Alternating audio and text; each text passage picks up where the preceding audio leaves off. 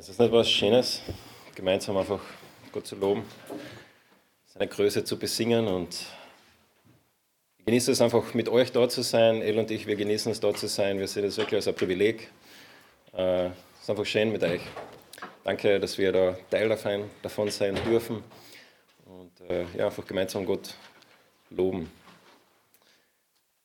Ja, ich freue mich, dass ich noch einmal die Gelegenheit bekomme, euch mit reinzunehmen äh, in dieses Thema. Ähm, ja, und weil ich eine Tradition gestartet habe gestern, mache ich da heute weiter. Äh, für die, die immer noch schlafen, ein Witz am Morgen. Ähm, ja, also eines Tages geht ein äh, Pastor, ein äh, Pfarrer und ein Rabbi gehen in eine Bar. Und äh, wie soll das? Sie kommen so zum Reden und dann irgendwann äh, das Ego hoch und äh, sie diskutieren, wer denn der Beste ist in seinem Job. Also wer am besten äh, Leute zu seiner Tradition, seinem Glauben bekehren kann. Und so, sie machen einen Plan. Äh, sie sagen, okay, wir gehen raus in den Wald und schauen einmal, wer als erster von uns einen Bär bekehren kann. Gesagt, getan, sie gehen in den Wald, sie treffen sich zwei Wochen später wieder in dieser Bar und dann äh, fängt der Pfarrer an und sagt, ja, ich habe diesen Bär getroffen und ich habe ihnen erzählt äh, von der Bibel und von Jesus und äh, er hat sich dann bekehrt und äh, es war erfolgreich. Und dann kommt der Pastor und sagt, ja, ich habe auch mit ihm geredet und dann, wir haben gemeinsam eine Bibelstunde gemacht, wir haben das Johannesevangelium gelesen. Dann, wo wir zu Johannes 3,16 gekommen sind, hat er sich bekehrt. Und nächste Woche wird er sich taufen lassen. Also sie waren beide sehr, sehr glücklich, sehr froh. Und dann schauen sie beide den Rabbi an. Und der Rabbi sitzt dort mit einem gebrochenen Arm. Man hat richtig gemerkt, wie die Schulter auskränkt ist, wie äh, schmerzverzerrt sein Gesicht ist. Und dann sagt der Rabbi, wisst ihr, wenn ich so drüber nachdenke, war es keine gute Idee, mit der Beschneidung zu beginnen.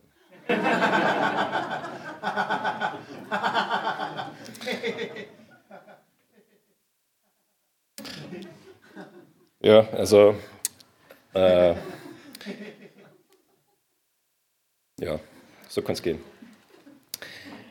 Wir haben gestern am Ende darüber geredet und ich habe gestern euch versucht, ein bisschen mit reinzunehmen, äh, wie Jesus, äh, wie das war für Jesus in der Zeit des Zweiten Tempels zu leben, wo es andere Rabbis gegeben hat und wie es diese Tradition gegeben hat, dass ein Rabbi äh, von dieser Autoritätskette von Mose herkommt. Ein Rabbi hat die Smecha, das heißt die Autorität zu lehren. Jesus ist oft gefragt worden, wer hast du deine Autorität? Und er hat ihm gesagt, mehr oder weniger, meine Autorität kommt von Gott. Und ähm, sie haben ihn dann äh, ja, weiter über dieses Thema geredet und haben, äh, Jesus hat dann weiter erzählt von, von seinem, äh, ja, wie er das, die Torah interpretiert. Wie gesagt, nur ein Rabbi, der die Smecha hatte, hatte das Recht, die Torah zu interpretieren. Und das Recht, die Torah zu interpretieren und dann seine eigene Lehren weiterzugeben, das war eben das Joch eines Rabbis. Das heißt, die Lehre, das, das was er lehrt, was ihm, was ihm wichtig ist. Und wir haben dann auch darüber geredet, wie Jesus eben diese, diese Brille hat. Und diese Brille ist das, das größte Gebot, wo wir heute auch schon gehört haben. Das größte Gebot ist, Gott zu lieben, den Nächsten zu lieben. Und aber auch erklärt, dass das eigentlich gar nicht besonders war, sondern dass Hillel und Shammai, diese zwei großen Schulen, die es gegeben hat, die waren sich einig. Das ist das größte Gebot, keine Frage, brauchen wir nicht drüber reden. Äh, sie waren sich nicht ganz einig, was ist das zweitgrößte Gebot. Der eine hat so gesagt, der andere hat so gesagt. Haben sie ein bisschen äh, drüber diskutiert. Aber die Frage zu der Zeit war, wer ist dein Nächster? Shammai hat gesagt, denn mein Nächster das ist mein Nachbar, mein Jude, äh, der, der, der Jude, der um mich herum lebt, der Teil meines Volkes ist. Der Hillel, wisst ja, der war ein bisschen großzügiger, der hat gesagt, ja, es stimmt schon, das sind die Juden, aber mein Nächster, das sind auch die Römer. Und Jesus sagt aber, das geht immer noch nicht weit genug, sondern Jesus erzählt eine Geschichte, als er über dieses Gebot einmal gefragt wird, vielleicht erinnert ihr euch, Geschichte vom barmherzigen Samariter. Und das war was ganz Normales zu der Zeit, eben äh, eine Art und Weise, wie die Rabbis Geschichten erzählt haben. bei ihnen war es eben nicht ein Priester, ein Pfarrer und ein Rabbi, sondern eine Art und Weise, wie sie äh, Geschichten erzählt haben, waren, dass sie gesagt haben, ein Priester, ein Levit, und die haben irgendwas gemacht und meistens war es schlecht. Und dann der dritte war, wer war der dritte, der es richtig gemacht hat? Der Pharisäer. Der Pharisäer war der Gute, der das kapiert hat, der das, die Torah richtig ausgelebt hat. Und dann Jesus erzählt eine Geschichte und die Geschichte fängt genau gleich an wie die Geschichte jedes anderen Rabbis. Geschichte fängt an, Jesus erzählt, es kommt ein Priester und spaziert vorbei bei diesem Mann, der da liegt am Boden und dann kommt ein Levit, spaziert vorbei. Beide machen, äh, befolgen das Gesetz übrigens, so nebenbei. Ähm, und dann der dritte, nicht der Pharisäer, sondern der Samariter. Was sagt Jesus? In dieser Diskussion von Hillel und Shammai, wer ist der Nächster, wo der eine sagt, ja, der Jude und der andere sagt, na, der Römer auch, sagt Jesus, ja, aber auch die verhassten Samariter. Und das war sowas wie, also das, das, das könnte man sich nicht vorstellen zu der Zeit. Samariter, das waren die, die was im Land geblieben sind, die Gott verraten haben, die äh, sich andere Frauen geheiratet haben, mit anderen Völkern gemischt haben. Wie können die nur Gottes Volk sein? Wie können wir nur die leben, wie sie unser Volk und unseren Gott verraten haben? Und Jesus sagt, der Nächste, das sind auch sie. So, Jesus nimmt dieses Gebot und obwohl sie alle gewusst haben, ja, das ist das, äh, das wichtigste Gebot, Jesus sagt ihnen, ja, aber ihr geht nicht weit genug, ihr seid nicht konsequent. Es geht noch viel, viel weiter. Und so dieses Gebot verwendet Jesus als diesen Filter über die ganze Torah.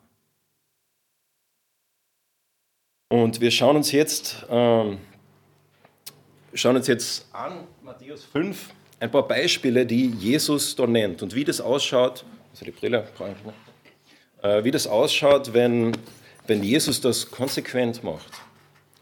Nicht nur wie Hillel und Shammai, die, ja, ja, es ist wichtig und dann aber doch irgendwie ihre Abgrenzungen machen. Erinnert euch diese, äh, diese Zäune, die sie herumgebaut haben um das Gesetz. Der eine gesagt, ja, du kannst so weit gehen und der andere so. Und Jesus sagt, die wahre Intention der Torah, lass mir die erklären, lass mir euch erklären, wie das ausschaut. Also schlagt auf, Matthäus 5,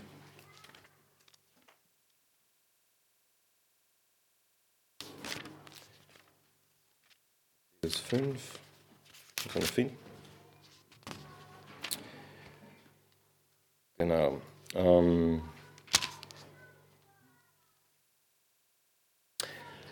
und was wir dann da sehen, ähm,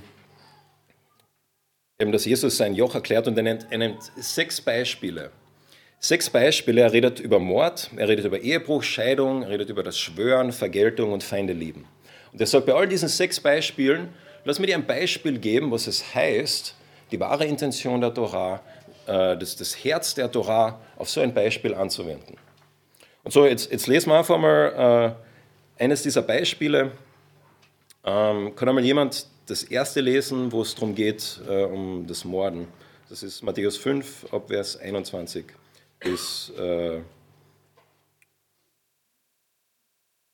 26.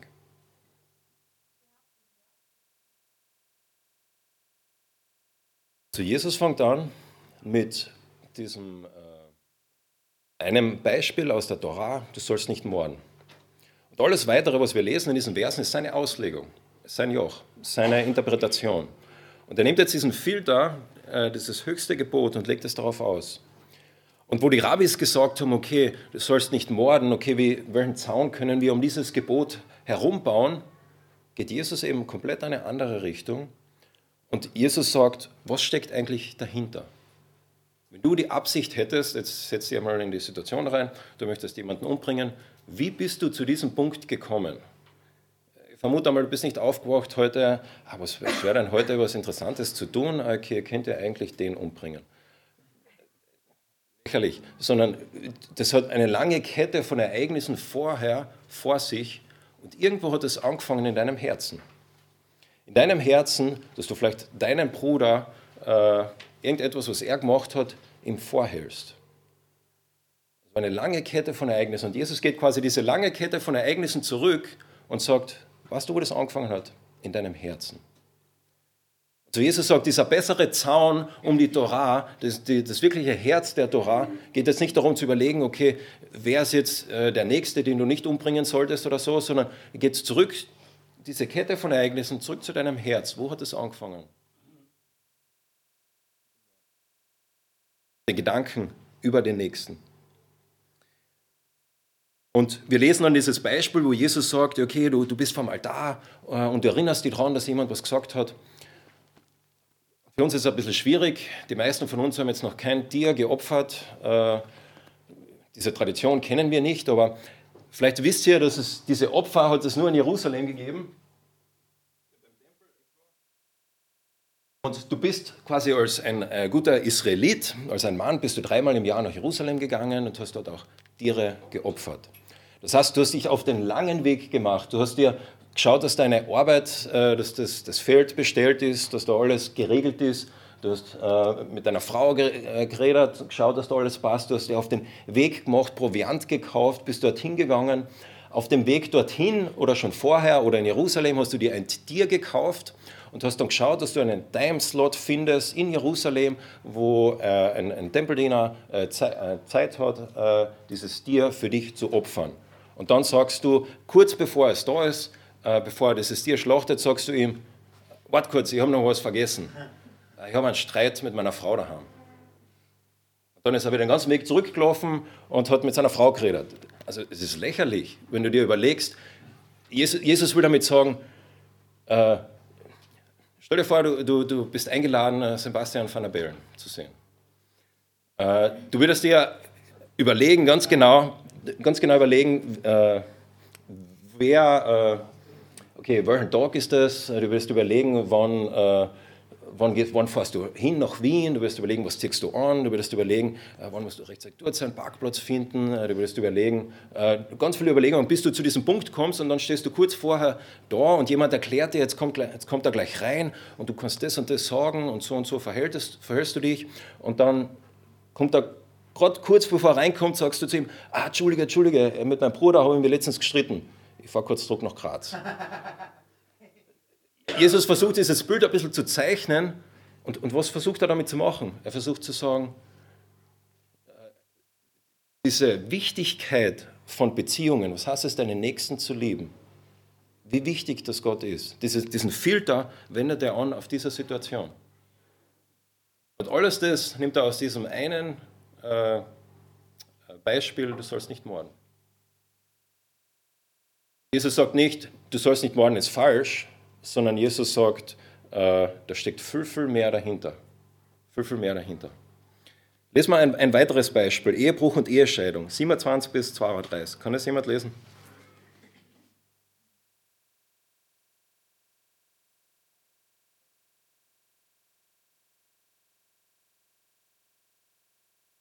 In dieser Beispiele sagt Gott, äh, sagt Jesus, Ihr habt gehört, dass gesagt worden ist, ich aber sage euch.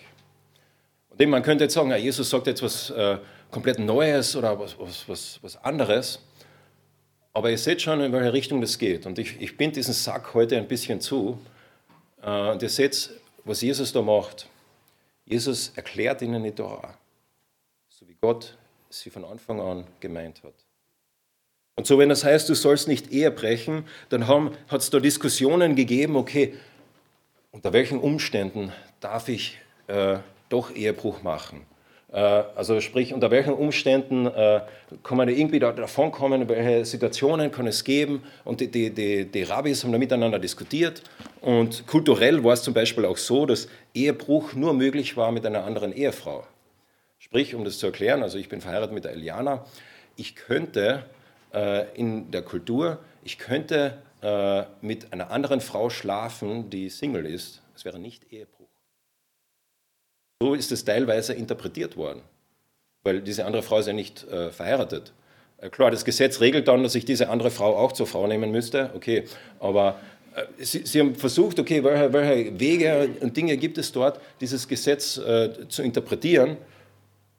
Und Jesus sagt, die ursprüngliche Intention, die ursprüngliche Bedeutung dahinter geht viel tiefer ist einfach nur, du sollst nicht Ehe brechen. Sondern was steht dahinter? Steht wieder dein Herz dahinter. Welche Einstellung hast du zu deiner Ehefrau, zu deinem Ehemann? Wie kommst du dieser Kette von Ereignissen, dass es eines Tages passiert ist, dass du Ehebruch begangen hast? Gleiche Situation, du wirst nicht eines Nachts dir überlegen, ja, heute hätte ich noch Zeit, äh, könnte noch Ehebruch machen. Lächerlich. Sondern eine Kette von Ereignissen ist eingetreten, vielleicht viele Jahre äh, von Dingen. Und wo hat es angefangen? In deinem Herzen. Jesus ist dann radikal. Er sagt dann, ja, okay, äh, wenn deine rechte Hand für dich zum Anstoß wird zur Sünde, so haue sie ab und wirf sie weg oder reiß dein Auge aus. Äh, ich habe gesehen, keiner von euch hat das bis jetzt noch wörtlich genommen. Manchmal, äh, vor allem wenn man mit Leuten redet, die, nicht Christen sind, es wird dann oft solche Beispiele zitiert, wo sie sagen, ja, wie verrückt ist das. Aber wir reden genauso. Jeder von uns redet genauso. Wenn du zum Beispiel Fußball schaust, und äh, der Tormann äh, ist schlecht, dann sagst du, ach, der kann ja gar nichts. Aber meinst du wirklich, dass er gar nichts kann? Also sprich, dass er nicht ein Ei kochen kann, dass er nicht äh, spazieren gehen kann, dass er wortwörtlich die Bedeutung von diesen Worten, das meinst du nicht. Und, und jeder, der das hört, versteht es. Also was du eigentlich meinst ist, das ist ein schlechter Tormann, aber du sagst mit deinen Worten, der kann ja gar nichts. Oder du sagst eben zu einem Ehemann oder Ehefrau, du bist die schönste Frau der Welt. Mit deinen Worten sagst du, dass sie die schönste Frau von diesen, äh, was nicht wie viele Billionen Frauen es gibt, ist.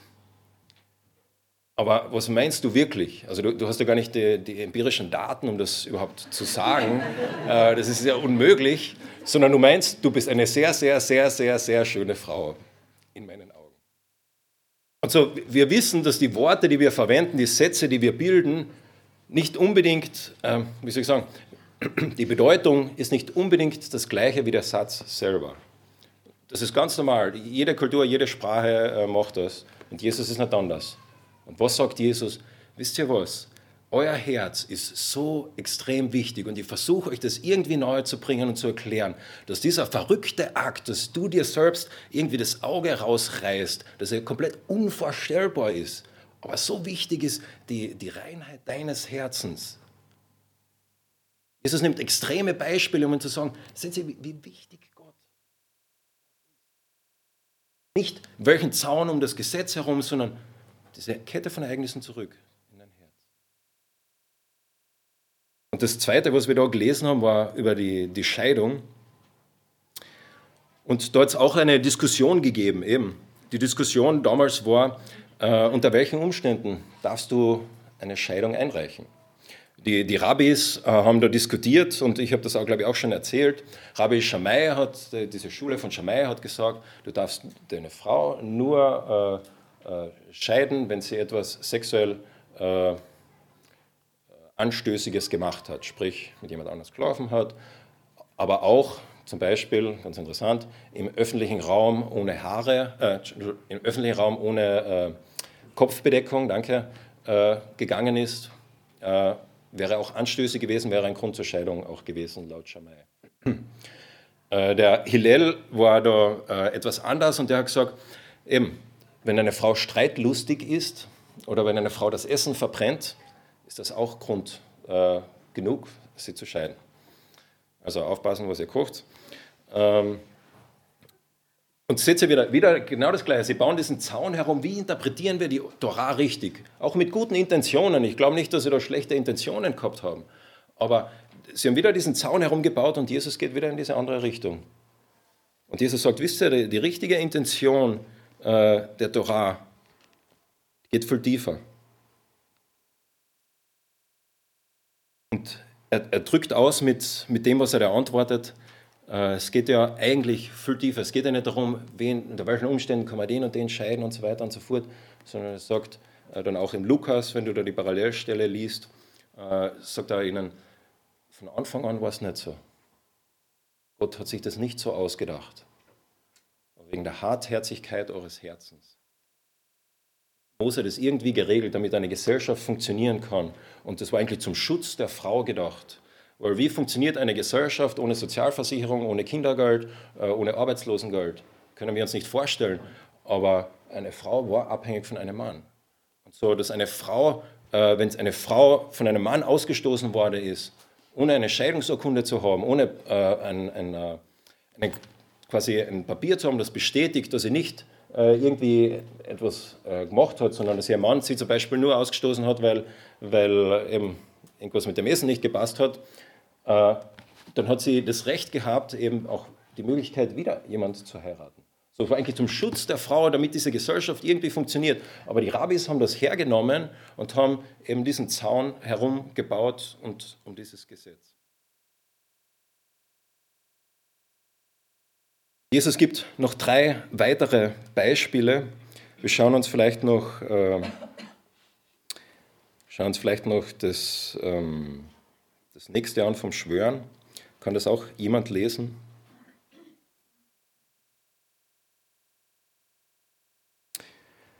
Also da geht es um das Schwören, was vielleicht ganz interessant ist, per Gesetz, es ist geregelt worden, du musst unter gewissen Umständen sogar schwören. Unter gewissen Umständen äh, musstest du im Gesetz schwören, dass du die Wahrheit gesagt hast. Eben zum Beispiel, wenn wir jetzt schon so oft über äh, Ehebruch geredet haben, äh, hat Umstände gegeben, wo eine Ehefrau schwören musste, dass sie nicht äh, Ehebruch begangen hat.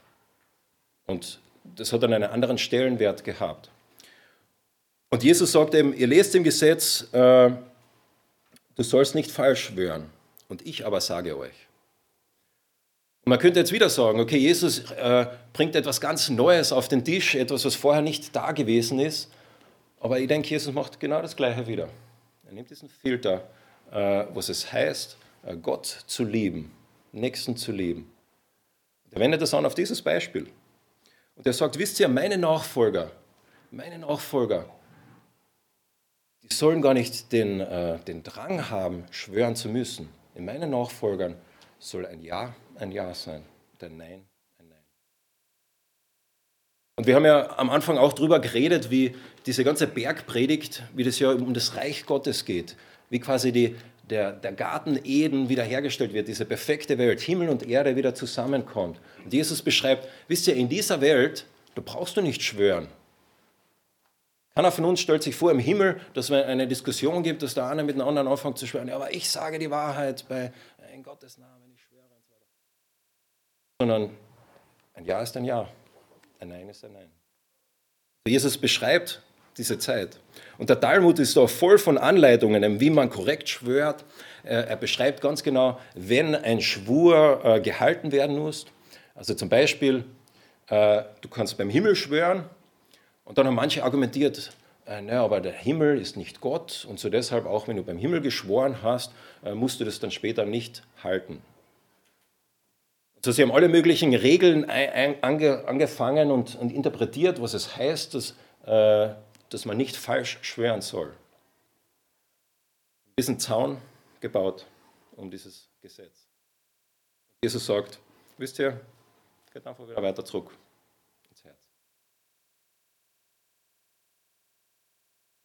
Und was er mit diesen Beispielen einfach zeigen will, ist, wie Jesus diese, die Torah interpretiert. Was seine Lehre ist, sein Joch. Wie Gott die Torah eigentlich gemeint hat.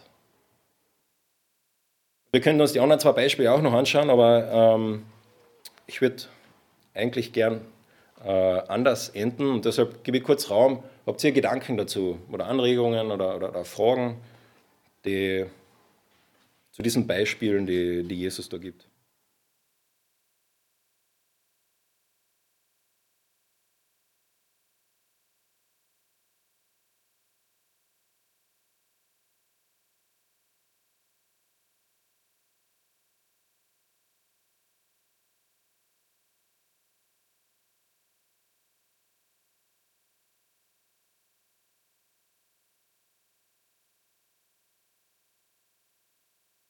Du sagst, dass Jesus den Zaun.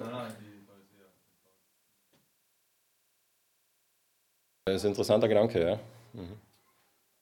Also, dass die, die, Ehe, äh, die, die Pharisäer quasi das breiter ausgelegt haben, meinst du jetzt? Mhm. Ja, das ist interessant, ja. Mhm.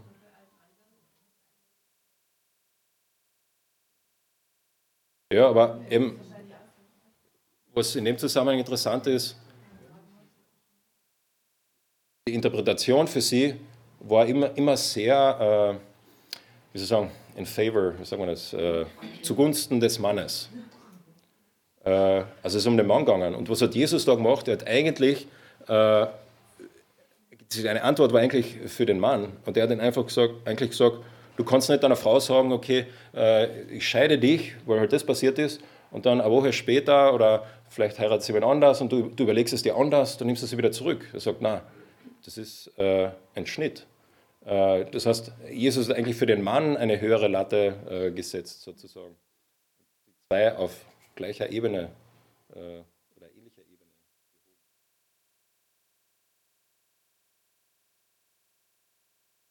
Ja. Ähm, ist ja beim Schwören.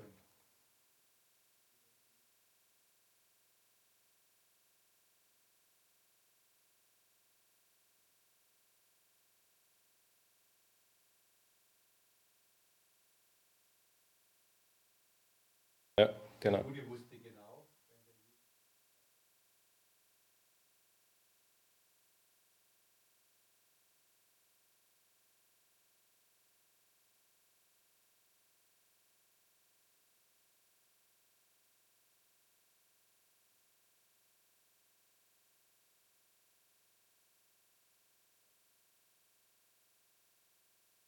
Ja, ja. Wir sehen, wie, wie eben sich durch diese Tradition in der zweiten Tempelperiode das Ganze sich einfach immer weiterentwickelt hat. Wenn wir diese endlosen Diskussionen lesen, in welches Detail sie sich da wirklich vergriffen haben äh, und genau versucht haben, das zu regeln. Äh, Jesus sagt ihnen einfach, hey Jungs, jetzt in die falsche Richtung gegangen. Okay, was ich dann tun möchte, ich möchte mit euch ähm, Matthäus 6 überspringen, äh, nicht weil da nichts Gutes drinsteht, äh, sondern wir können ja nicht alles machen. Äh, wir haben nur dieses eine Wochenende. Und ich möchte einfach noch äh, einfach Matthäus 7 quasi auch noch kurz einen Backdrop geben, einen Hintergrund äh, zum Abschluss, wie auch da das Alte Testament dahinter steht, äh, quasi zum, zum Abschluss von dieser Serie. Wenn wir Matthäus 7 lesen, ähm, muss ich vielleicht vorher kurz etwas erklären aus dem Talmud. Und zwar im Talmud und in dieser Tradition, und wir wissen das ja, äh, haben die Rabbis äh, haben Schüler gehabt. Ich habe das, jetzt, glaube ich, auch schon erwähnt. Äh, und diese Schüler haben sie äh, quasi gelehrt und unterrichtet. Und das ist eben auch heute noch so im, im, im Judentum, eben dass ein Rabbi quasi wie ein, ein Lehrer ist seine Schüler. Und was aber für uns in unserer Zeit ein bisschen schwierig ist, und ich habe gehört, es gibt auch einige Professoren und Lehrer unter euch, in unserer griechisch geprägten Kultur geht äh, äh Lehre oder, oder eine, eine, eine Lehrer-Schüler-Beziehung geht sehr oft um Wissenstransformation. Äh, ich bringe dir äh, Fähigkeiten bei. Äh, ich, ich lehre dir Dinge, die du dann kannst äh, von mir. Aber ein jüdischer Verständnis und auch die, wie diese Art und Weise aufgebaut war, war das was anderes. Und zwar es war etwas ganzheitlicheres. Zwar ist es nicht nur darum gegangen, um Information und Lehre über die Torah, sondern es ist um Charakter gegangen. Das Ziel war es, dass du als Rabbi deine Schüler aussuchst und diese Schüler werden zu kleinen Rabbis von dir. Sprich, sie geben deine Lehre weiter. Das haben Hillel und Shammai gemacht. Sie haben sich äh, Studenten ausgesucht und sie haben in ihnen quasi ihre Interpretation, ihr Joch weitergegeben und diese haben sie dann quasi in kleine Hillels und kleine Shammais gemacht. Das war nicht nur Information, das war quasi der Einstieg. Also, dass du die Torah auswendig kannst, das war ein Kriterium, damit du überhaupt äh, vielleicht aufgenommen wurdest bei diesem Rabbi. Also Information war quasi die Grundlage und dann das Wirkliche, was es heißt, einen Rabbi nachzufolgen, das war Charakter, Transformation. Und es wird beschrieben in, äh, im Talmud, das lese ich euch vor, wie das ausschauen sollte perfekterweise. Mit fünf Jahren soll man die Bibel lernen, mit zehn die Mishnah, mit 13 die Religio religiösen Gebote ausüben, mit 15 die Gemara, mit 18 sich verheiraten und mit 20 muss man vorwärts treiben Mit 30 kommt die Kraft oder Autorität. Mit 40 kommt die Vernunft. Mit 50 die Weisheit. Mit 60 das Alter. Mit 70 das Kreisenalter. Mit 80 kommt das sehr hohe Alter. Sehr klug. Mit 90 geht man gebückt. Und mit 100 Jahren gleicht der Mensch, als ob er gestorben und bereits von der Welt fort wäre. Also, ihr habt ein bisschen äh, jüdische Weisheit. Aber was ist da das Interessante, auf das ich da jetzt fokussieren möchte? Mit fünf Jahren hast du angefangen, die Torah auswendig zu lernen. Mit fünf. Stellt euch vor, vor allem die, die Kinder haben, mit fünf angefangen. Äh, mit zehn die Mishnah. Ihr habt die Mishnah gelesen teilweise. Und dann, wenn du mit 13 warst du quasi dann volljährig, warst ein richtiger Mann, eine richtige Frau. Äh, und dann wurde erwartet, dass du auch diese Gebote hältst. Dann die, die, die Elite, quasi die, die, die Klugen, die, die wirklich den Cut gemacht haben, die Einzelschüler, die, sind dann, die haben sich dann bewerben können bei einem Rabbi. Und dieser Rabbi hat sich dann die Leute rausgesucht, wo er gedacht hat, ah, den kann ich in einen Hillel machen, den kann ich in einen kleinen, wo sie sich selbst reproduzieren können.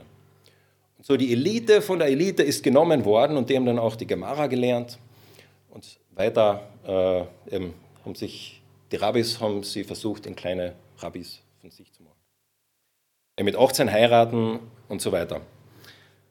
Diese äh, Beschreibung ist übrigens auch der Grund, warum ich denke und eigentlich die meisten äh, Kommentatoren äh, oder Gelehrten der Zeit, dass die Jünger von Jesus Teenager waren. Also sehr wahrscheinlich waren die Jünger von Jesus zwischen 15 und 18 Jahren. Noch andere Gründe, warum das so ist. Der Petrus war eine Ausnahme, war älter, war verheiratet schon. Aber wie es in den meisten Bibelfilmen ist, auch in The Chosen, dass sie schon irgendwie in den 30er sind oder so, äh, ist eigentlich also unmöglich, äh, ist unwahrscheinlich. So ein Teenager. Ähm, aber interessant bei den Jüngern, was haben die Jünger gemacht, wo Jesus sie getroffen hat? Sie haben gefischt. Das heißt, sie war nicht bei einem Rabbi dabei. Sie war nicht qualifiziert, sie war nicht die Elite und sie haben sich nicht irgendwo beworben. Vielleicht haben sie sich beworben irgendwo, aber sie sind nicht genommen worden. Jesus macht dann etwas und Jesus geht auf sie zu. Ein Rabbi würde das jemals tun, dass du dich herunterlässt und einfach auf jemanden zugehst. Die haben sich bei dir beworben. Genauso würdest du nicht einfach irgendwo E-Mails rausschreiben als Professor, äh, hey, komm zu meiner Schule, sondern die müssen sich bei dir bewerben. Und, und Jesus, oder doch nicht, okay. Und Jesus macht diesen Schritt und geht auf sie zu. Und Jesus sagt, ich möchte dich. Ich möchte dich. So wie du bist. Ein Jünger zu sein bedeutet, den Charakter zu transferieren. Information war eben nur dieses Aufnahmekriterium, von dem wir gelesen haben. Also wir lesen eben, wie Jesus äh, das macht und auch tut. Und Jesus selbst sagt es. Jesus sagt, der Jünger ist nicht über seinen Meister. Jeder aber, der vollendet ist, wird so sein wie sein Meister. Und das heißt es jetzt für uns, wenn wir Jesus nachfolgen, wenn wir sagen, okay, ich möchte ein Leben mit Jesus leben. Ähm, geht nicht um den Kopf, sondern nach diesem äh, jüdischen Prinzip oder biblischen Prinzip würde ich sagen, was heißt, Jesus nachzufolgen? Das ist was ganzheitliches. Ganzheitliches. Ganze Person. Jesus möchte dich in einen kleinen Jesus machen. Das ist ja, was wir äh, Heiligung nennen, Sanctification. Das ist nichts Neues sozusagen, sondern es ist eigentlich das, wie es auch damals zu dieser Zeit gelebt hat. Und so die Jünger waren immer um diesen Rabbi herum. Und sie haben gemacht, was er tut. Sie wollten ihn nicht nur äh, von ihm hören in einer Vorlesung, 50 Minuten, sondern sie haben ihm zugeschaut, wie, äh, wie er äh, Abendessen macht oder wie er mit seiner Frau umgeht oder wie er mit seinem Ehemann umgeht. Äh, wie er mit, seinen, äh, mit, seiner, mit seinem Vater umgeht, wollte ich sagen. Äh, sie haben ihn beobachtet in allen Situationen, um so zu werden wie er. Also Jesus ruft diese Jünger. Und wenn wir dann reinschauen, eben in Matthäus 7, dann sehen wir, wie Jesus eigentlich zu seinen Jüngern sagt, ähm, und ich möchte, werde das jetzt auch gar nicht lesen, möchte jetzt auch mehr eigentlich so die, die Überschriften rausgeben, aber wo Jesus um Nachfolge redet. Jesus hat ihnen ihre, seine Lehre mitgegeben, sein, sein Joch mitgegeben und dann sagt er, wisst ihr, das heißt es, mein Jünger zu sein. heißt zum einen, demütig zu sein. Das heißt, zu wissen, wann deine Zeit ist. Eben diesen Balken im Auge, äh, Splitter im Auge. Und er sagt, ich möchte, dass ihr wartet, dass ihr äh, wisst, wo ihr steht, auch im Glauben. Das ist ganz am Anfang von, vom, äh, vom Ministry von Jesus, äh, von, von seinem Wirken von Jesus. Und Jesus gibt ihnen die erste große Rede und er sagt, ich möchte, dass ihr wisst, wo ihr gerade steht. Und gerade steht sie an dem Punkt, wo ihr einfach nur einen großen Balken vor den Augen habt. Ich möchte, dass ihr Jünger seid, die wissen, dass sie von Gott abhängig sind, dass ihr um Gott, zu Gott betet, mit ihm bittet. Ich möchte, dass ihr Jünger seid, die auf diesem engen Weg bleiben. Ihr seid noch auf diesem Weg. Wisst, wo ihr gerade steht. Ihr seid noch auf diesem Weg und dieser engen Pforte und geht darauf zu. Geht dort weiter darauf zu. Jesus ermutigt seine Jünger, bis zum Ende bei ihm zu bleiben. Mein Professor hat immer gesagt, the Christian life is not about how you started, but how about how you ended. Das Leben als Christ äh, geht nicht nur darum, wie du es startest, sondern auch wie du es endest. Jesus ermutigt seine Jünger, werdet meine Jünger wirklich mit ganzem Herzen. Ich möchte euch einen kleinen Michs machen. Äh, bleibt bei mir, bleibt auf diesem engen Worte, diesem engen Weg, sucht ihn. Bleibt bei diesem Training des Meisters. Hütet auch vor anderen Personen, die irgendwie andere Meinungen haben, sondern bleibt bei meiner Lehre. Bleibt bei dem, was ich sage. Und so, es zieht sich so ein bisschen wie, wie durch dieses ganze Kapitel, wo Jesus einfach sie darauf auffordert und ihnen sagt, bleibt bei mir. Das Spannende ist, wie Jesus das Ganze endet. Die Bergpredigt. Endet es mit diesem Gleichnis, das wir oft unseren Kindern erzählen, was jeder von uns gehört hat, wissen wir ja alle. Ein kluger Mann baut sein Haus wo? Am Sand. genau, am Sand und am Vers. Aber das Spannende ist, was sagt Jesus? Was ist das Kriterium, dass du klug bist? Was ist dieser Unterschied zwischen einem Klugen und einem Nicht-Klugen in diesem Gleichnis? Auch nachschauen. Tun. Er sagt nicht, es geht darum, dass ihr jetzt das wisst, sondern es geht darum, meine Worte zu tun. Jesus sagt, hier ist die Nachricht der Torah. Und ihr habt jetzt eine Wahl. Möchtet ihr es tun oder nicht tun? Hier ist mein Joch, hier ist meine Lehre und ihr habt jetzt eine Wahl. Möchtet ihr mir nachfolgen oder nicht nachfolgen?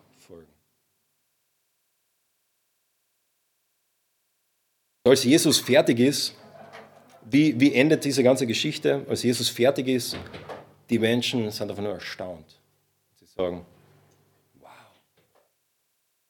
welche Autorität lernt er, äh, lehrt der? Wie kann das sein?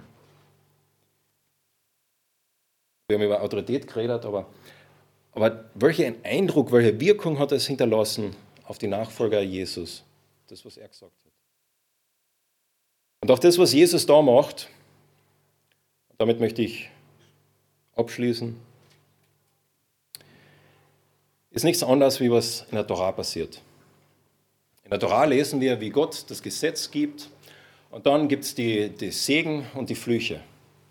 Mose sagt, ihr habt jetzt diese Entscheidung, möchtet ihr das tun, was Gott gesagt hat, oder nicht tun? Und es gibt da das mehrmals, wir lesen das äh, mehrmals Einmal mit der einen Generation, die die Gesetze bekommen und einmal mit der nächsten Generation 40 Jahre später. Und diese nächste Generation kriegt den Auftrag, wenn ihr in dieses Land reinkommt, dann kommt ihr zu diesen zwei Bergen, äh, Mount Gerizim und Mount Ebal. Und die einen von euch sollen auf diesen einen Berg gehen und die anderen auf diesen anderen Berg. Und dann sollt ihr die, die Segen und die Flüche lesen. Das soll symbolisieren die Entscheidung, die vor euch steht möchtet ihr Gott mit ganzem Herzen nachfolgen. Jesus macht genau das Gleiche am Ende seiner Bergpredigt. Und ich denke, Jesus macht das ganz bewusst. Weil er bringt, wie ich gesagt habe, nicht unbedingt etwas Neues, sondern er bringt eigentlich die göttliche Auslegung der Torah. Er gibt ihnen diese Entscheidung. Möchtet ihr mir von ganzem Herzen folgen? Jemand hat einmal gesagt, ich habe keine Schwierigkeiten mit dem, was ich in der Bibel nicht verstehe. Probleme machen mir die Stellen, die ich sehr gut verstehe. Pharisäer haben sich sehr darauf fokussiert mit den Stellen, die sie nicht verstehen. Die Stellen, die schwierig sind. Okay, was heißt das jetzt? Im Sabbat darf ich nicht etwas von in meinem Haus nach draußen tragen. Darf ich meine Hand rausstrecken und jemandem etwas anbieten und sie dann wieder zurückziehen? Wie weit darf ich meine Hand rausstrecken, um das zu tun? Also sehr darauf fokussiert und äh, auf diese schwierigen Stellen. Jesus bricht es down, äh, bricht es down, bricht es runter. Deutscher Versprecher heute. Äh, bricht es runter auf äh, ganz simpel. Und er sagt ihnen, es geht gar nicht um diese schwierigen Stellen, es geht darum, um das, was ihr versteht. Möchtet ihr das tun? Ich habe versucht, in dieser Serie, in dieser äh, vier Sessions, die wir gehabt haben, euch ein Bild zu malen. Und dieses Bild war ein Bild, dass Gott etwas angefangen hat, ganz am Anfang. Dass Gott die Erde geschaffen hat und Gott dieses Ziel gehabt hat, Himmel und Erde zu vereinen, im Garten Eden zu sein und wir uns von ihm abgewandt haben und Gott dann gesagt hat, ich wähle Abraham und möchte durch ihn die Welt segnen. Dann lesen wir diese ganze Geschichte von Israel und dem Gesetz und so weiter. Und Jesus greift diese Geschichte auf. Jesus wiederholt im Prinzip. Und mein Ziel mit dem Ganzen war es jetzt nicht irgendwie, wenn wir dieses, dieses Bild haben, äh, die mit sehr guten Augen, die sehen, was das ist. soll Jesus symbolisieren. Die ganze Bibel, die ganze, das ganze Wort Gottes zeugt von Jesus. Und was ich versucht habe, dieses Wochenende zu machen, äh, ich habe versucht, diesen Kontrast herauszuarbeiten. Diesen Kontrast vom Hintergrund. Und so, wir können Jesus hier sehen, aber hier können wir ihn besser sehen. Ich habe versucht, quasi diesen Kontrast ein bisschen herauszuarbeiten. Und mir ist es ganz, ganz wichtig, bitte nehmt das mit. Mir geht es nicht um diesen Hintergrund, ist. Ja, ich habe euch diesen Hintergrund versucht mitzugeben, aber mir geht es um die Person Jesus. Und ich hoffe, dass durch diese Dinge, durch diesen Kontrast, durch diesen Hintergrund jetzt nicht nur neue Informationen habt, ah, das ist interessant und so, ist, ist ja alles schön und gut. Aber dass ihr einfach wieder neu, so wie die, die, die ersten Personen, die Jesus zugehört, zugehört haben, sagen könnt, wow, was ist das für ein Typ? Was ist das für ein Mensch? Wie genial ist Gott? Dass euch das wieder auf diese Person Jesus hinführt. Das war mein Ziel dieses Wochenende, mit diesen ganzen Hintergrundinformationen und Torah und Altes Testament und so, einfach zu zeigen, dass es eine Geschichte ist. Und diese Geschichte zeugt von diesem Gott. Ich ende diese ganze Serie mit einem Satz aus Matthäus 6, wo Jesus sagt, Trachtet zuerst nach Gottes Reich und seiner Gerechtigkeit, und so wird euch alles andere zufallen. Und den Einstieg, den wir heute auch in der Früh gehört haben, ist, welche Priorität hat Gott in unserem Leben? Wo steht er wirklich? Und es ist spannend, wenn, wenn man in Situationen kommt, wo man wenn man im Alltag drinnen ist, es sind einfach so viele Dinge, gell? So, so viele Sachen. Und ja, ich weiß und ich sollte eigentlich und so weiter und so fort. Aber wenn es dann Situationen gibt, oder auf einmal wie, wie, wie geschüttelt wirst, durchgerüttelt wirst, da fragst du vielleicht wieder, wie verwende ich eigentlich meine Zeit? Die Dinge, die mir wirklich wichtig sind. Und in der Gemeinde gibt es gerade eine Situation, wo jemand, der äh, hatte Krebs und hat Therapie gemacht und äh, der Krebs war weg. Und ist wieder zur Kontrolle hingegangen und hat jetzt herausgefunden, dass Krebs ist da und sie können eigentlich nichts mehr für ihn tun. Sechsjährigen Sohn und der hat vielleicht noch Monate zu leben. Der ist zusammengesessen mit einem unserer Ältesten und der hat ihm gesagt, weißt du, wenn ich zurückschaue, mir jetzt einfach nur leid, wie ich meine Zeit verwendet habe. Es tut mir einfach nur weh. Er sagt, ich habe nicht Angst vom Sterben. Es tut mir weh für meine Frau und mein Kind, ja. Aber ich persönlich habe nicht Angst, aber was mir auch weh tut, ist, wie habe ich mein Leben, meine Prioritäten, meine Zeit. Es geht mir nicht irgendwie darum, jetzt ein schlechtes Gewissen einzureden, nein, darum geht es nicht. Aber leben wir unser Leben, so wie Jesus da gesagt hat, mit dem Blick auf das, was wirklich zahlt. Es sind einfach so viele Dinge, die uns ablenken. Es sind einfach so viele Dinge in dieser Welt, die so schnelllebig ist, ständig davon abhält, auf das zu schauen, was wirklich zählt.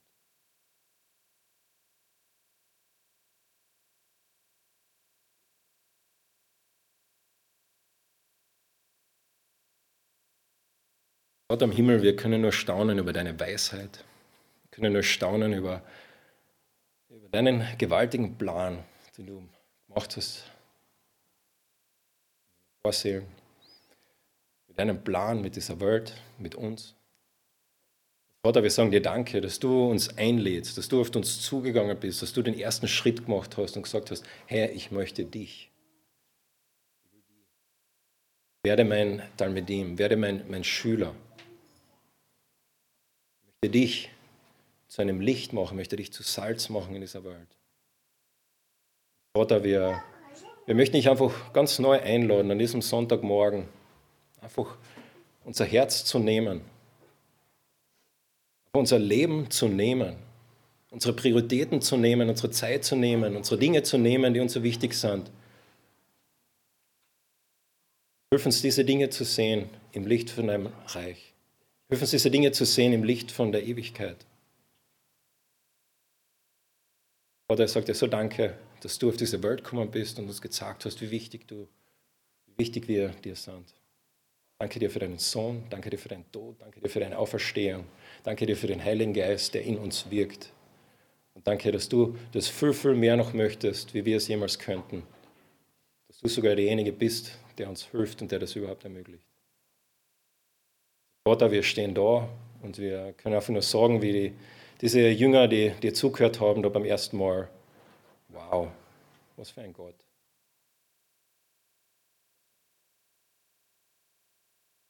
Danke dir.